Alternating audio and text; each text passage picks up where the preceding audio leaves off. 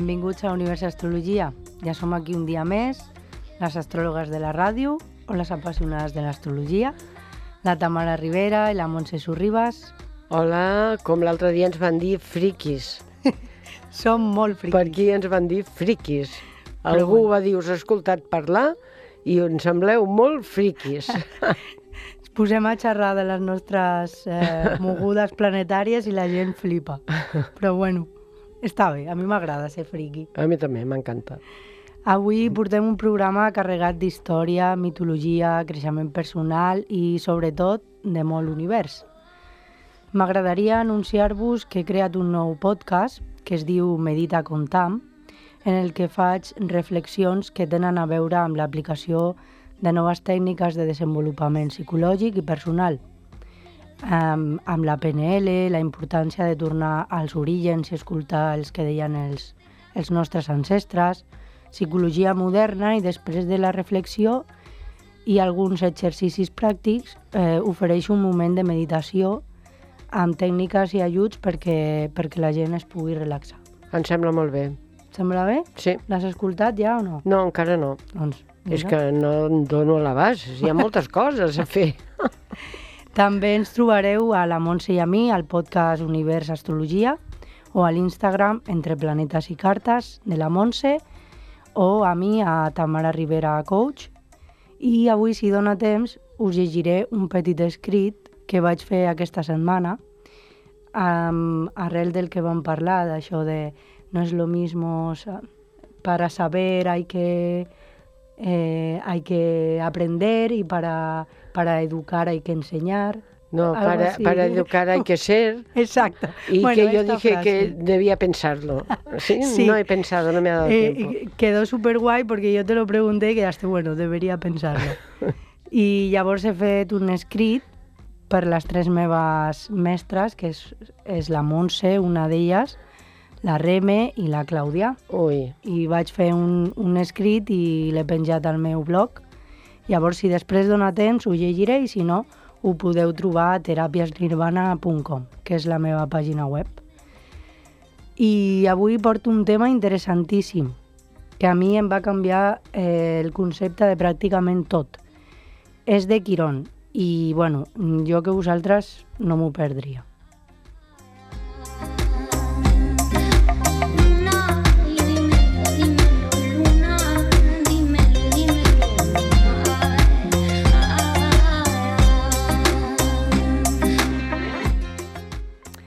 Bueno, a todos os debe sonar el nombre de Quirón, al menos etimológicamente hablando. Eh, quirófano, qui- eh, mm, Quirón Salud, la clínica la Quirón. clínica Quirón, cirujano, de, de la K, que era quirujano, pero no vamos a decir quirujano. Todas estas palabras provienen de Quirón, que se asocia al médico o al sanador. Propongo que a partir de ahora, como somos frikis, digas quirujano. Quirujano. A partir de ahora. Chirujano. vale, me parece bien. Se acabó lo de cirujano. A partir de ahora va a ser quirujano. Eh, entonces, em, para hablaros de Quirón a- hay que remontarse a su descubrimiento. Porque Quirón es un asteroide que se descubrió en el 1977. A nivel astronómico eh, no se considera muy importante. Pero claro, a nivel astrológico sí. ¿Por qué? Porque los astrólogos de aquella época empezaron a estudiar a Quirón y se dieron cuenta de la importancia que tiene este eh, dentro de la carta natal de la persona. Pero claro, para entender todo esto hay que situarse en la época en que se descubre Quirón. Fue la década de los años 70 y aquí surgió el movimiento de New Age o la nueva era, con el que se puso en auge la espiritualidad alternativa, la medicina alternativa, todo el tema de la acupuntura eh, afrontar la salud desde un punto de vista pues, más, más holístico y la búsqueda de la autotrascendencia. Todo esto es súper importante para entender a Quirón. Este movimiento eh, se nutría de ideas de diversas tradiciones espirituales y filosóficas, tanto de Oriente como de Occidente. Eh, como por ejemplo del budismo, pues empezó todo el tema de la meditación, em, se empezó a hablar de karma, que esto ya existía, pero en esta, en esta década eh, tuvo ese, ese auge, ¿no? La gente le empezó a interesar todo esto, la reencarnación. Por el lado del cristianismo mm, rescataron ideas místicas como la cábala, la alquimia, y se empezó a dar mm, importancia de nuevo a la astrología y la numerología. Perdona un momento. Ah, recuerda que veníamos de la Mm. época franquista y todo esto estaba prohibido. No se podía practicar. La gente tenía que, que reunirse en petit comité. Fue a partir de esta época que empezó a surgir todo. Cuando falleció Franco, murió Franco, a- Ujú. el 75 creo que fue. A partir de aquí ya podemos respirar un poco. Pudimos respirar, pero si no, todo esto era prohibido. Claro, entonces este legado que dejó eso hizo re- mm, replantearse a la sociedad pues un cambio de chip. Necesitaban un cambio de chip. Entonces se empezaron también a explorar conceptos metafísicos como la ley de la atracción. Hay un libro que también que habla de esto que creo que se llama El poder o algo así, o El secreto. Es un libro de la ley de- que habla de la ley Sí, de el atracción. secreto era, que fue muy famoso. Sí, de los, los pensamientos positivos y, que esto es curioso, la percepción de la realidad como una creación subjetiva. Esto es PNL. Esto es dura. penelo pura y dura. Eh, y también el tema de la ecología. Muchos seguidores del New Age eh, defendieron prácticas sostenibles y respetuosas con el medio ambiente.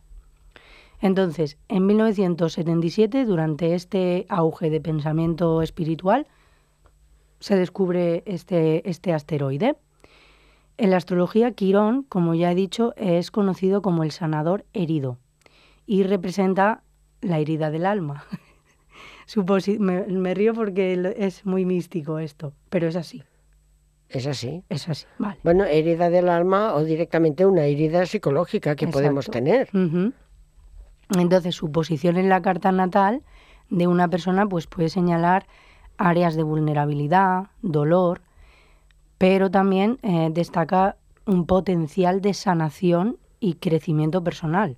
No solo nos vamos a quedar con... Aquí venimos a, a trascender la carta, ¿no? Aunque ya está escrito y está dibujado, pero venimos a desarrollarla y utilizarla como herramienta de pues un crecimiento personal. Entonces, mi autorreflexión, y la de la que podéis hacer todos, es eh, la correlación entre el descubrimiento de Quirón y el movimiento New Age es interesante y puede, puede interpretarse como simbólicamente como la revelación de una herida de colectivo de aquella época, como Lamont se dice. Porque claro, veníamos de un momento en que era muy fácil que esa sociedad, ese colectivo estuviese en búsqueda de, de- de de su, herida, ¿no? Entonces este descubrimiento pues es así como algo simbólico, Eh, es una necesidad que tenía el colectivo de sanar y explorar nuevas formas de, de comprensión espiritual y personal, no solo espiritual. Ya entenderse la persona como, como sí, ¿no? Y desvincularse un poco de lo que les habían dicho, que era más eh, todos somos iguales, todos... Entonces la persona empieza más a, a- a descubrirse a sí misma.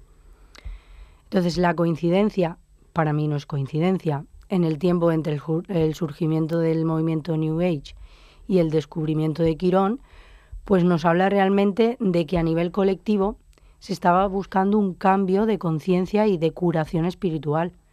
Se estaban buscando respuestas más profundas. Ya no era solo lo que nos decían, no es solo el seguir a, a pie de la letra aquello que, que estaba en la institución, sino buscar una, una búsqueda como más de, como si fuese un Sagitario, ¿no? O, un- o un Júpiter, una búsqueda del sentido de la vida. el salir de ir a misa cada domingo, por ejemplo, también.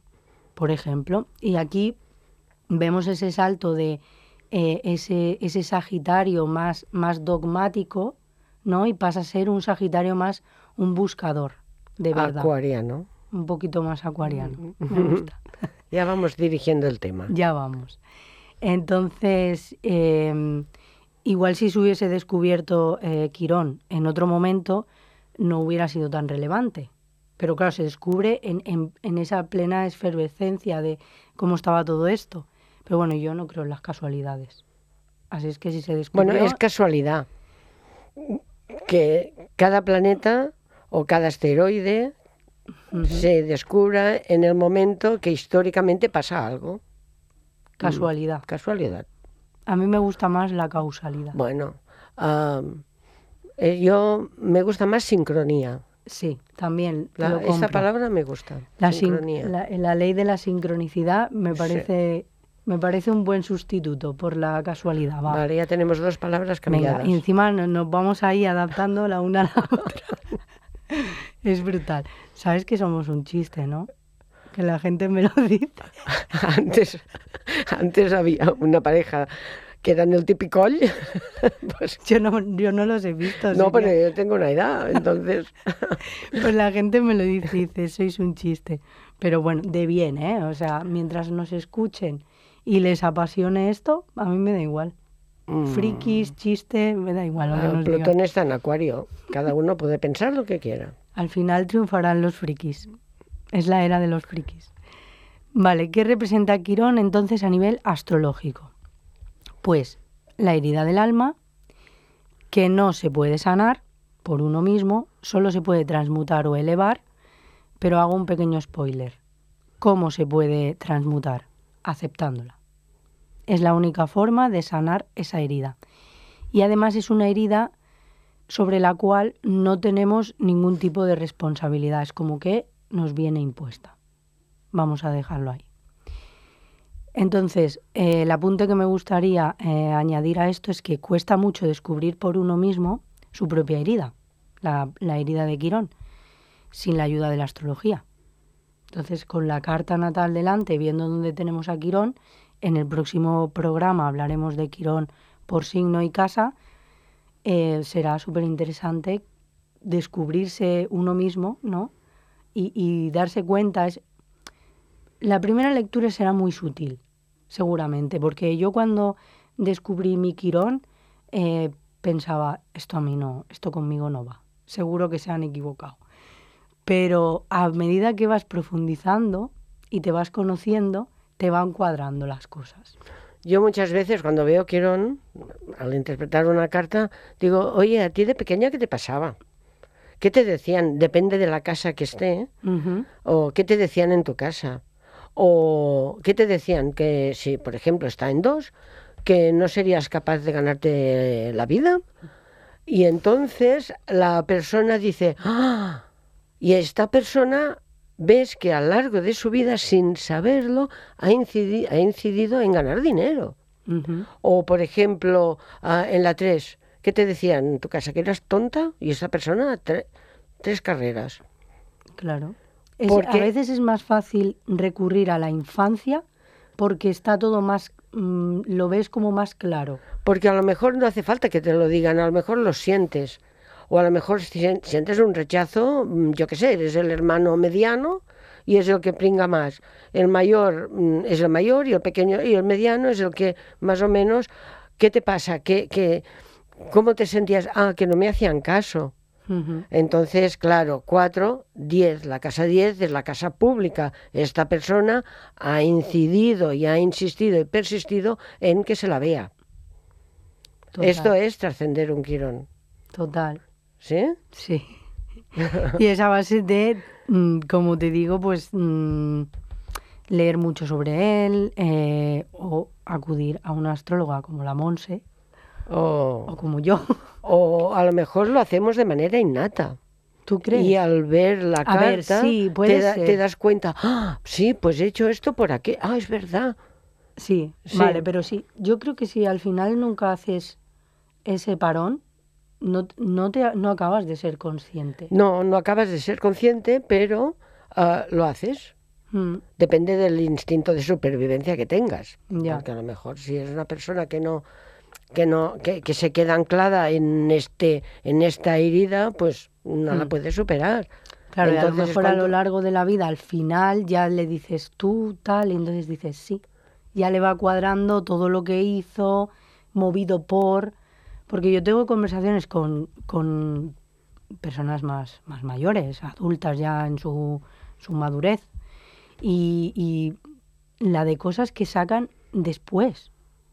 Pero en ese momento no son capaces de sacarla en, en una adolescencia o en, un- en la juventud o cuando están siendo madres o pero si, si nos sentamos con una persona mayor, unos abuelos o unos eh, bisabuelos o unos tíos más mayores, mm, te das cuenta de, ese, de esa capacidad que al final en la vida tienes de hacer reflexión sobre todo lo que te ha pasado, pero en ese mismo momento es como un nudo que, no, que, que si no te ayudan eres incapaz. Claro, pero antes no había coach, no había todo esto y la gente tenía que sobrevivir. Ya, qué lástima. Ahora es, tenemos más ventaja. Pues sí. Entonces, em, como digo, si la ayuda de la astrología, pues es un poquito más difícil. ¿Por qué? Porque normalmente mm, se está mucho más conectado con el ego. Aquí no hemos hablado mucho del ego, pero también podríamos dedicar otro programa al ego y al alma. Estas dos em, partes que somos nosotros al final. Y yo lo he querido explicar un poquito más fácil, como si fuésemos un huevo, ¿vale? So- imaginamos que somos un huevo. La Monse se echa las manos a la cabeza para explicar lo que es el ego. El ego sería, dímelo tú, si tú lo sabes, No, no, di la, tú. la cáscara, ¿no? Di tú, El huevo sería, la, el ego sería la cáscara. di tú que aún voy a poner la pota. ¿Por qué? La cáscara es- suele ser dura. El ego suele ser duro. Representa eso que nos cubre, que nos protege, que nos, mm, nos defiende. Y todo el mundo, cuando ve una cáscara, sabe identificar a un huevo. O sea, sabes lo que es un huevo, ¿no? Si tú ves una cáscara, tú sabes lo que es un huevo. En principio, En principio sí. aquí llego. Pues con nosotros pasa lo mismo. Nos identificamos muchísimo más con lo de fuera, con lo que nos han dicho, con lo que nos hemos creído, con lo que hemos aprendido, con las barreras que nos hemos puesto, que al final son creencias, que con lo de dentro, que es el alma. Y el alma cuesta más de ver y tenemos el concepto de que es más vulnerable. Pero eh, quedaros con este concepto porque mm, la vulnerabilidad también es un tema de Quirón, como he dicho, y el, el tema del alma también es que es más difícil de acceder, obviamente, porque es como que está más para adentro. Si el huevo o la cáscara está fuera, pues el alma está para adentro. Primero hay que romper la cáscara. Exacto. Lo que pasa es que tenemos mucho miedo a romper esa cáscara. Entonces, para entender un poquito más a Quirón, todavía mm, voy a hablar de la mitología de Quirón, que me parece es para mí de las más chulas, Es preciosa. De las más chulas de, de- de toda la mitología. El padre de Quirón era Cronos, el amigo de la Monse, que es Saturno. Eh, en aquel momento era el mandamás, ¿no? Y, y como solía pasar en aquella época, se enamoró de una ninfa que se llamaba Filira. Entonces, eh, Filira no quería ser poseída por Cronos y se transformó en yegua.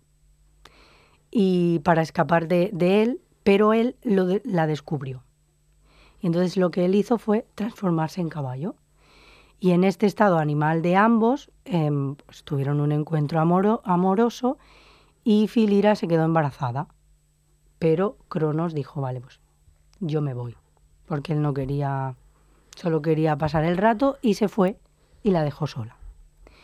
Entonces, después de un parto que dicen que fue muy complicado y muy doloroso, también quedaros con este apunte, nació Quirón. ¿Y qué pasa? Que nace Quirón y la sorpresa de, la ninfa, que las ninfas eh, eran seres preciosos, y claro, ella pensaba, mm, yo preciosa con un dios, pues tiene que salir una hermosura. Pues le salió un hijo que era inmortal, porque era hijo de dioses, pero era mitad humano, mitad caballo, O sea, un centauro. un centauro. Entonces su madre lo abandona, porque no, no, no lo aceptó, lo veía un monstruo. Entonces aquí ya vemos la primera herida de Quirón, que es la herida de abandono, que se conecta a la herida que es injusta, porque él no tiene nada que ver con esa herida. Fue abandonado por, por un acto que hicieron sus padres, ¿no? Realmente, porque los dos fueron inconscientes en, ese momento y nació él. Entonces se lo encuentra Apolo. Apolo era el dios de la música, de la poesía, del arte. eh, bueno, era un erudito de estos que seguro que nos, nos hubiese encantado, Monse. El dios del sol también. Y entonces em, lo acoge Apolo y lo educa, lo enseña. Y Quirón se vuelve un sabio. Era sabio en matemáticas, era sabio en, en el arte de las guerras, era sabio en astrología, bueno, era, era un sabio. Y mm, entonces cuando ya en su madurez, pues ya esta herida de abandono, pues ya la tenía casi superada. Entonces estaba un día pues por el bosque, pues cogiendo unas bayas silvestres o lo que fuera, y de repente em, fue herido por una flecha de Hércules. Hércules al acabar sus, sus 12 trabajos em, se, em, se fue a celebrarlo y como no había aprendido nada de esos 12 trabajos que había hecho, pues se puso a lanzar flechas con la mala suerte de que en la punta estaban envenenadas por el veneno de la hidra, que es el monstruo de, de mil cabezas, porque le iba cortando una, le salían dos. Entonces em, lanzó una flecha y hirió a Quirón. Entonces, Quirón era inmortal, porque era hijo de un, de un dios. Y esa herida pues le infligió mucho dolor, pero no murió. Entonces él eh, rápidamente acudió a todos los sabios, a todos los maestros, a todos los, los sanadores para que le ayudaran con esa herida, pero nunca le pudieron ayudar. Entonces lo único que él hizo fue aprender, porque él aprendió de todas esas, eh, de todos esa- esos sabios que le estaban enseñando el arte de la sanación, pero no era para él. Al final se convirtió en un sanador porque muchísimas personas iban a él con problemas para que les ayudaran y se convirtió en el sanador por excelencia. De su herida sacó la sanación. Exacto. Entonces por eso eh, Quirón es el, es el, el médico, porque él no se puede sanar a él mismo, pero sí que puede sanar a los demás. Y además con heridas muy parecidas a las a la suya, porque él ya tenía pues un doctorado prácticamente. Bueno, claro, ya. Em, ¿Cómo se libera mm, Quirón de esto? Pues un día se encontró con Prometeo. Prometeo fue el que le robó el fuego a los dioses y fue castigado por Zeus. Eh, lo, lo- encadenaron en una roca y cada noche un águila le comía el hígado a Prometeo. Como él era inmortal también, pues nunca moría. Entonces el hígado se le reconstruía cada día y el águila por la noche otra vez. Entonces se lo encontró Quirón y Prometeo le dijo que solo se podría salvar si alguien se ponía en su lugar. Entonces Quirón dijo, pues yo, que ya no aguanto este dolor, haré eso por ti. Y se puso él, se encadenó a la roca, entonces el águila le comió el hígado y cuando apareció ante Zeus, pues este se, mm, pues, bueno, le conmovió muchísimo el acto de Quirón y lo convirtió en la constelación de Centauro. Es bonita. Es ¿eh? bonito, es bonito. A mí me encanta. Es bonito. A mí me encanta la... la- Porque de hecho los, los centauros eran mortales. Lo que pasa que él, al ser hijo de dioses, Exacto. era inmortal. Y supongo que Zeus diría, bueno, te voy a hacer mortal para que dejes de sufrir. Exacto. y lo puso, ¿no? Sí, debe ser. No, no lo sé mucho, pero Sí, los, los, los centauros realmente eran como animales. eran mortales. y, sí. no- y ni pensaban, ni no, no, eran borrachos y eran... No tenían esa Mm, sí. sabiduría que tenía Quirón. No, no, era una excepción, Quirón. Claro, porque él también nació siendo algo. Claro, está- es que está todo muy hilado, ¿eh? Es que esta, esta, esta gente tenía, yo no sé cómo. Claro, es que explicaban la vida con, con la mitología. Total. Y, Y- total, ¿eh? y, y ahora las, la vuelves a leer y te, y te Y vuelves. te resuena, Sí. te resuena, cualquier cosa te resuena. Es muy fuerte lo que hicieron, ¿eh? Con la mitología, la verdad. Mm. Entonces, eh, resumen de la mitología de Quirón y vamos a hacer un símil con lo que representa para nosotros. Quirón fue herido dos veces, una al nacer y otro con la flecha. La herida humana. También tenemos una al nacer y otra que es la que em, veremos en el próximo programa, que es la herida astrológica, que es, la que se ve en la carta.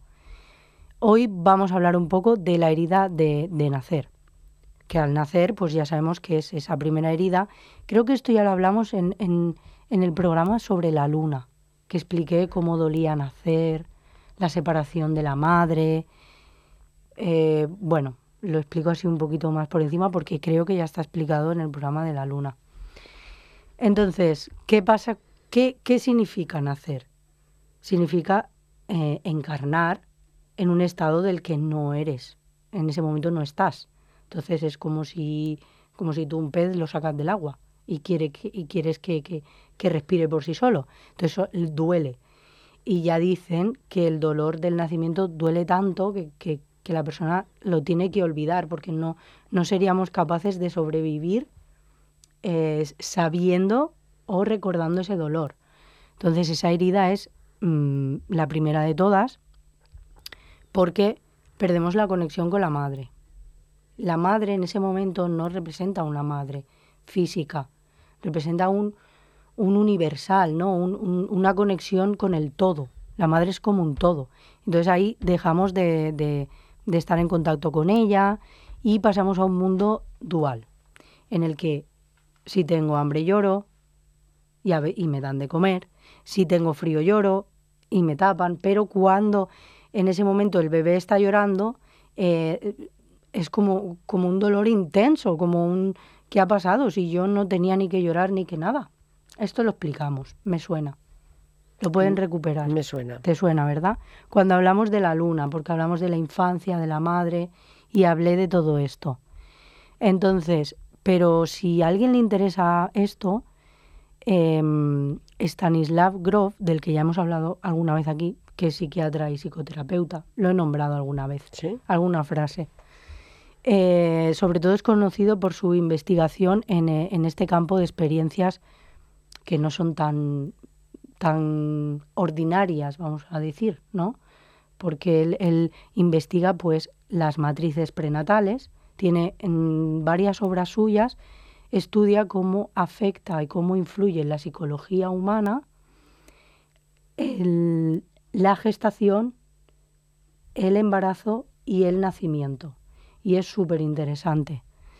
Y si alguien quiere, quiere seguir informándose sobre esto, pues eh, tiene un libro que creo que se llama, sí, Psicología del futuro, lecciones de investigaciones modernas de la conciencia. A ver, es un poco como si fuese un, libro de texto, ¿vale? No es un libro para leerte antes de irte a dormir a la cama. Pero mm, lo explica súper bien. Em, porque propone que estas experiencias, como digo, la gestación, el proceso de nacimiento, pueden tener impacto significativo en la psique humana. Entonces, si alguien lo quiere leer, ahí lo dejo, lo dejo para que lo lean. Es muy interesante. A ti seguro que te encantaría. Yo no lo he leído. Bueno, así tiene artículos también, ¿eh? que, te- que habla de esta dualidad, lo de este, de este estado de dualidad, de eh, negativo, positivo. En ese momento el bebé solo, solo tiene, entiende estos dos estados. Estar en crisis porque no tengo comida o estar genial porque mi madre me arropa. Pero realmente eh, nunca volverá a sentir, nunca nos volveremos a sentir como nos sentimos en el, en el vientre de nuestra madre, porque ahí era conexión con el todo, era nuestro estado más puro, y entonces al nacer pues está esta herida que representa la primera herida de Quirón, que es la de abandono, que es como si nos abandonaran. Y hasta aquí la primera herida de Quirón. La segunda, como ya he dicho, mm, la tenemos que hacer y la vemos en la carta natal, de la que hablaremos y profundizaremos en el próximo programa. Hablaré también de cuáles son las capas de esas que he hablado del ego, como si fuese el huevo, que, mm, de las que nos cubrimos para protegernos, que en las capas vamos a hablar de planetas, obviamente, aquí. Y uno de ellos eh, está Quirón, está Plutón y está la Luna, que son los apegos, a lo que nosotros nos aferramos para que no nos hagan daño.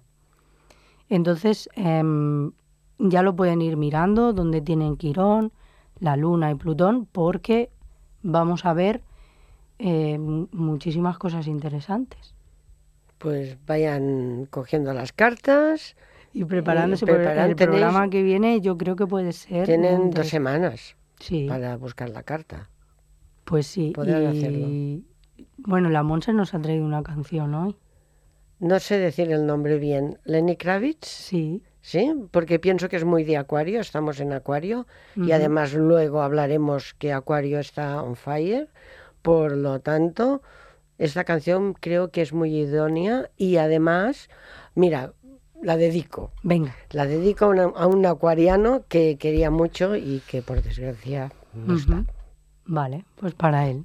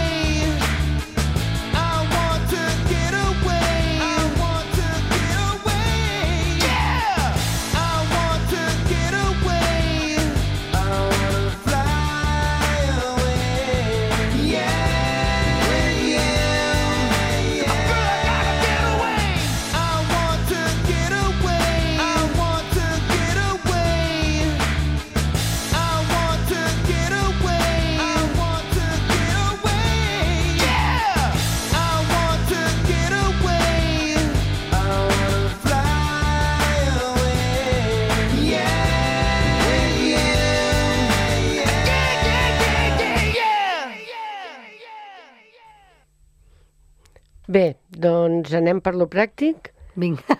La meva intenció, la meva intenció és que, mica en mica, Mhm. qualsevol persona que ens estigui escoltant pugui agafar la seva carta i interpretar-se-la. Sí, Per això tant- seria genial. Estaria fantàstic. Llavors, hauríem de començar pel principi. I sentim a parlar molt dels elements, m'agradaria puntualitzar sobre els elements, els quatre elements. Sí? Tots tenim els quatre elements a la carta. Foc, terra, aire i aigua. Cada signe té un element. Llavors, els signes de foc bàsicament tenen entusiasme, activitat i confiança en si mateixos, són alegres i espontanis. Veuen les coses de manera subjectiva. Davant d'una situació d'estrès, què faria un element foc? Oh, ja, Impulso. ja ens en sortirem, Mhm. tenen confiança. Són els signes d'Àries, Lleó i Sagitari. Els signes de terra són pràctics. Toquen de peus a terra. Els agraden les coses concretes. Són metòdics, estolviadors i ordenats. Objectius. Davant d'una situació d'estrès, s'arremanguen i es posen a treballar. Són Beur, Ver, Taure, Verge i Capricorn. Els signes d'aire donen importància o tenen eh, importància amb l'intel·lecte i la raó. Tenen la capacitat de, de mirar les coses de manera amb, amb, amb perspectiva. Són racionals i saben prendre distància. Són objectius des del que és racional. Davant d'una complicació, què fan? Pensar. Pensen i li dan voltes a, al cervell. Sí? Són els signes de bessons, balança i aquari. Els signes d'aigua són emotius impressionables, tenen gran imaginació, creativitat i intuïció. Són receptius, apagats, am- ape, apegados emocionals, veuen tot des del valor afectiu. A l'aigua no se la pot contenir, perquè es pot desbordar. Mhm. Davant d'una complicació, que faria un signe d'aigua? Sofrir. Doncs patir, perquè a tot hi posen molt de sentiment i imaginació. Són els signes de cranc, escorpí i peixos. Com sabem quin element ens domina la nostra carta? O si estem equilibrats o com anem d'elements. Mhm. Llavors, ens agafem la nostra carta, classifiquem els signes eh, per elements, de la manera que ja hem dit, 3, 3, 3, 3. I anem comptant cada planeta que hi ha a dintre de cada signe. Vale. I la suma ens donarà el que, el, el que ens domina a nosaltres. Vale, tots els planetes eh, compten igual. A veure, hi han tècniques, hi han tècniques. Hi han gent que els puntua, Mhm. jo no els puntuo. No, vale. Jo conto, però només els planetes, no conto ni mig cel, ni ascendent, aquests, eh, ni Quirón, Ni los nodos, ni tot, tot això no ho conto, només, Només els planetes. Vale. Sí? Llavors, ara que ja sabem, un cop fet aquesta suma, com anem d'elements, quatre cosetes. L'element que menys tenim és el que ens costa expressar. Mhm. Si ens falta aquest element, és tot el que nosaltres evitarem. Però també quan ens falta un element, les persones que se'ns apropen ens el donen de manera natural. Vale. Però si jo no sé gestionar un element que em falta o el rebutjo i ens arriba una persona amb aquest element, Mhm. per exemple, a mi em falta terra, A mi em falta foc. Vale, jo tinc foc. A mi Jo em falta tinc terra. Ah, pues mira, fíjate. Vale, va. és que això, és que ni que lo tuviésemos preparado. Eh? No, no. Llavors, en, al principi eh, et sentiràs complementat, però després segurament en generarà conflicte. A mi en generarà conflicte tanta terra. I, I a la mi millor em poso dels nervis. Mhm. Però això en tots els àmbits, en parelles, amb amistats, amb tot el... Llavors la qüestió és com ho solucionem, tot això.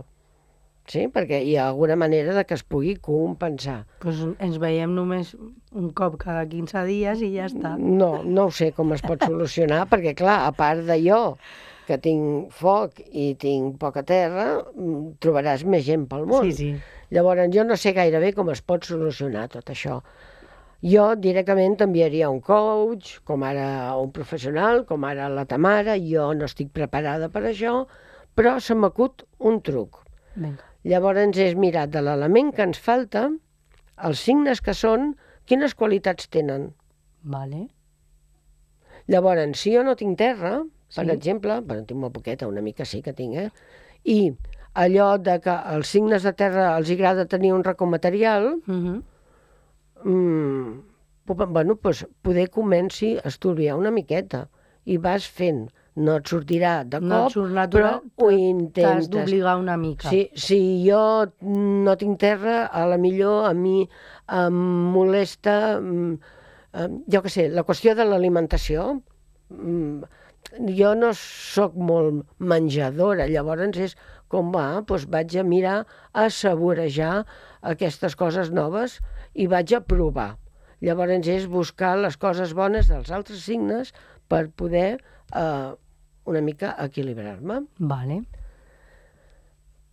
De totes maneres, eh, s'ha d'estudiar la carta natal, Mm. perquè una manca o un excés d'algun element es pot veure compensada amb planetes i altres factors de la carta. Per exemple, si jo no tinc terra, puc tenir un Saturn potent, que això ja em donaria concreció i ordre. Vale. Sí? És tota la, la solució que puc donar, no en sé més. No, la solució és que s'ha de treballar bé la carta mm, amb el sentit més ampli. No només eh, fixar-nos en els elements, sinó estudiar més els planetes, la connexió que n'hi ha entre ells, com ja vam dir, els aspectes... Sí, però clar, si la intenció és que la gent pugui agafar Ah, i sí, mirar, faci- de moment que sí, comencin vale. a mirar l'element que els hi falta. Vale, I un altre dia ja, Ja donarem un altre donant tip. una- Clar, anirem vale. fent mica en mica. m'agrada. I si no, les meditacions meves aniran genial. Això ja és cosa teva. Jo el proper dia ja miraré algun altre... A veure què, com podem fer. Sí? Vinga. Va, vols que anem cap al cel com està ara? Sí, Sí? Està, està... està... Per Aquari està passant de tot ara, Per eh? això han posat aquesta cançó d'Aquari. Vale. Bueno, que jo dic que és Aquari. Sí, a mi també em perquè, dona, sí, dona vibra d'aquari, Allò de eh? volar, sí, sí. sí. Doncs el dia 5, Mercuri va entrar a Aquari. Mhm. Mercuri és la ment, la comunicació, el moviment. Uh, com serà aquest Mer- Mercuri? Doncs com Aquari, pensant en el col·lectiu, innovador, en capacitat d'estreure idees de manera objectiva. Només dono quatre punts de cada cosa perquè si no serà etern. Mhm. El dia 9, lluna nova aquari. Just també comença l'any xinès del dragó, que d'això no en sé. Ni jo tampoc. L'altre dia vaig estar mirant i sí que ells tenen cinc elements i, i és, és, és tota una tècnica també. Poder un dia ens la podríem estudiar. Vale. Com sempre, amb la lluna nova plantem una intenció. Aquesta vegada ens demana ser visionaris avançats i trencar patrons. Perquè Aquari s'associa amb l'originalitat, la llibertat i compartir en el col·lectiu. No s'ha acabat aquí. Dia 13. Mart entra Aquari. Mar és la capacitat de decisió, iniciativa en objectius i lluita per aconseguir el que volem. Aquí deixo al vostre criteri com el podeu aprofitar. Com sempre, mireu a la vostra carta on us cau i veureu a l'àmbit on podeu incidir. Mhm. Vista la situació ge- general, intueixo que hi ha reivindicacions socials en marxa que segurament es podran veure activades. Bueno, ja les estem veient. Espérate, que encara no hi ha acabat. Ah, vale, vale. ¿Sí? Porque el día 16 Venus entra en Acuario. ¿Sí? Madre mía, pero tanta gente cabe en la casa de Todos. Acuario. I encara hi ha més coses, eh? Venus entra a Aquari el dia 16. Ens agradarà sociabilitzar, compartir activitats. Tindrem la capacitat de percebre amb els cinc sentits, o ens convida a percebre amb els cinc sentits les coses bones de la vida. Això està bé. eh, és apertura a tot el que és innovador. I fins i tot ens pot atreure allò una mica estrany i innovadors. A Vale. tot això hi sumem Plutó i Sol Aquari, que ja vam parlar llargament fa uns dies, que ho podeu recuperar. Mhm. L'aire està a tope, Mhm. per això he volgut parlar dels elements perquè s'entengui ben bé. I a més a més, tot això està fent aspectes amb Urà directe i Júpiter que estan a Taure. Taure, com a arquetip, és la Mare Terra o Gaia. A nivell individu individual és la nostra seguretat, els nostres valors, l'alimentació. I ara mateix estic pensant amb totes les mobilitzacions dels pagesos que hi han ara. Tenen molt a veure amb la, La terra, terra. i amb el col·lectiu. Exacto. I el dir, vale, ja, I amb Aquari, que és super revolucionari, i, i, i Urà, aquí a recordeu que vam parlar de la Revolució. Francesa, Sí, sí, sí, és que ja comença una mica... tot allò, sí? Bueno, doncs aquí està. Ja comença això, ja. De moment tenim això aquí i, bueno, tot el meu suport als pagesos, evidentment. Sí, el meu també. S'ha acabat Aquari i el dia 19 entra... Bueno, tots això encara rondaran per Aquari, però el dia 19 el sol entra peixos. Moltes felicitats als peixos, que tingueu una gran, gran, gran i profitosa revolució solar. És element aigua. Per això hem parlat dels elements abans. Un petit apunt de com són els peixos. Són sensibles, tenen inspiració, són compassius, empàtics, somiadors, idealistes. La part més feble és que poden ser fàcils de ferir, poden tenir tendència a l'evasió, poden ser vulnerables i, sobretot, tenen dificultat en marcar límits. Per l'aigua. Per aigua, l'aigua, L'aigua no no es pot contenir. Per tant, necessiten alguna, algun altre planeta que els apoyi perquè si no eh, s'escampen. Mhm. I el dia 24 la lluna plena estarà a Verge. Si la lluna està a Verge és que el sol està a peixos. Des de la intuïció i els ideals de peixos que acabem de dir, el sol ens il·lumina la lluna i ens farà reflexionar com hem fet tot allò que vam iniciar amb la lluna nova del setembre del 2023. Ah, que estava a Verge. I què vam fer al setembre? vale, vale. Sí, sí, que No vam fer al setembre. Vam començar aquest programa i ens farà analitzar si eh, hem sabut posar els límits exactes per poder-lo perfeccionar. Això el dia 24. Bueno, El dia 24 ens preguntarem si hem fet bé el si ho, programa estem fent, si ho hem fet bé o, o si ho estem fent bé. Vale. Bueno, jo crec que sí, no? Bueno, no sé, eh, això, la gent, si tenim oïdors, doncs sí, i si no, doncs parlem entre nosaltres. a veure si es fan notar el, els Sí. oïdors o oients, Sí, o, ens- o com es digui. Sí, alguna cosa a mi en diuen, eh? A mi també. A mi també m'ho diuen, eh? eh Doncs jo per mi ja he acabat Ja tal com estàs? està el cel, sí. vale, doncs, a veure, mm, puc llegir això del blog, eh, del, bo- del blog, però... Això, això de blog jo ho he llegit. I què tal? I, i jo, eh, que també Et, fa, Tinc- et vaig fer no, plorar. em, va- em va fer plorar perquè jo tinc també, puc tenir foc, però jo tinc molt d'aigua i em va caure la llàgrima, eh? sí, perquè és que jo soc, soc, m'emociono. Mm, no direm per què. Tinc la, ja tinc sé. la lluna peixos, llavors Però que tens, tens una... mm, Dissimulo. Dissimules molt bé. Dissimulo, perquè ja, la lluna però a ja peixos... tinc calada una Sí, però mica. és que la lluna peixos és, és molt fotuda, perquè la lluna és molt sensible i peixos eh, eh, és molt empàtic Ja. i, i això ho has de contenir d'alguna manera. Jo me'n recordo quan era petita feien, eh, bé, clar, tinc una edat, feien la Heidi jo no havia vist mai el final del capítol, perquè llavors només tota la família, després de dinar, em sembla que era el dissabte, miràvem la Heidi. I jo, abans que s'acabés, quan venia l'hora llagrimeta, jo me n'anava al lavabo, No volies que et ve... perquè no em veiessin, veiessin. perquè jo em feia la dura perquè no em veiessin plorar, perquè a mi em feia plorar fins i tot la Heidi. No vegis quan va, van matar la mare del Bambi. Madre. Això ja va ser, per mi, un trauma. Quanto molta gent, molta gent de la meva generació va estar traumada amb això. Sí, sí, sí. No, sí, Sí. sí, Però jo sé que tu tens un... Tens un supercor y eh, tu, tu corazón es esponjoso y, y vas captando. Lo que pasa que yo a veces me pongo un poco mermelada y no te gusta. No, jo no sóc marmelada perquè dissimulo. dissimulo. Bueno, pues mm, a- sí. voy a leerlo, va. Me, Ah, va- ya no me da un poco de, de vergüenza a mí también, ¿eh? Pero I bueno. ja no diré res perquè ploro. Si no dic res és que ploro. Vale. Pues este, este escrito va a mis maestras declaradas, que así se llaman. Una vez escuché una frase que decía, para enseñar basta con saber, pero para educar hay que ser. He tenido la gran suerte de contar con los mejores ejemplos de maestras.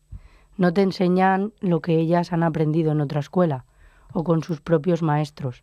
A mí me han educado en una forma de ver la vida. Ellas son tarot, astrología, reiki, meditaciones, plantas medicinales.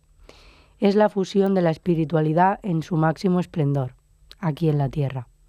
Yo creo que son mis guías declaradas. Seguramente tendré muchos más, pero ellas se han dejado ver. La tarotista Reme es un ejemplo de resiliencia en la vida, de cómo puedes aprender a volar aunque intenten cortarte las alas.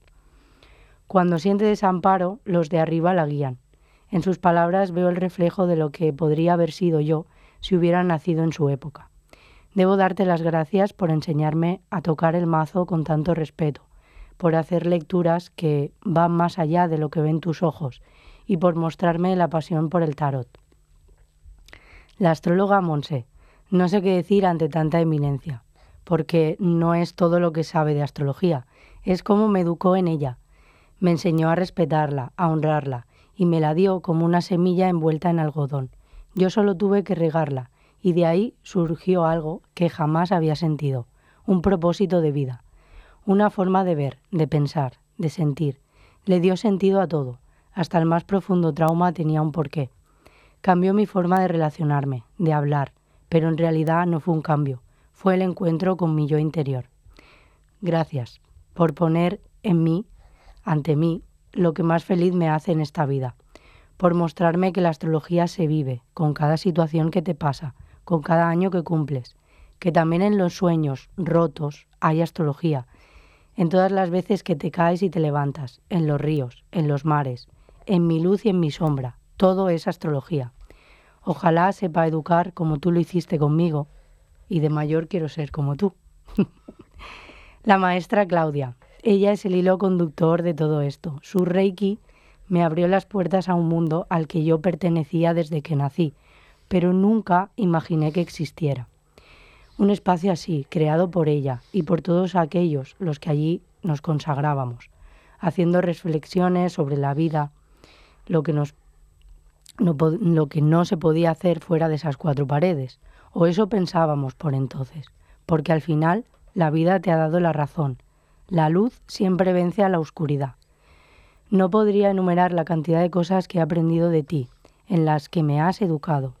Tu figura humana, que representa tantas cosas, no te puede limitar. Eres la juventud en esencia. Me siento afortunada de tener al lado de la experiencia, la sabiduría, la guía de alguien tan valioso como tú. Gracias a mis brujillas. Y así, esa que te he escrito. Suscribo todo lo que ha dicho de Reme ay, sí. y de Claudia. I jo també m'ha costat una mica, eh? quasi ploro també. De verdad, muchísimas gracias. Estoy súper agradecida a vosotras, a la oportunidad que me disteis también de estar aquí en la radio. Y yo creo que es mm, mejor forma de acabar el programa dando las gracias. Moltes gràcies. Andreu, merci. La Anna, merci. I tothom que ens escolti. Gràcies, Moltes fins la gràcies, propera. fins aviat. Veces no lo entiendo, yo me pierdo. Me levanto atentamente cada día y aunque a veces no me encuentro.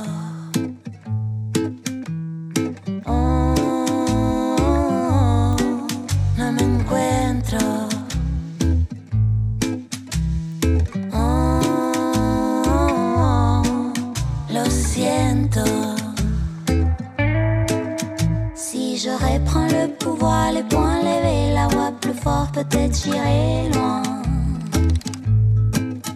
Cada paso que me acerca me devuelve a mí la fe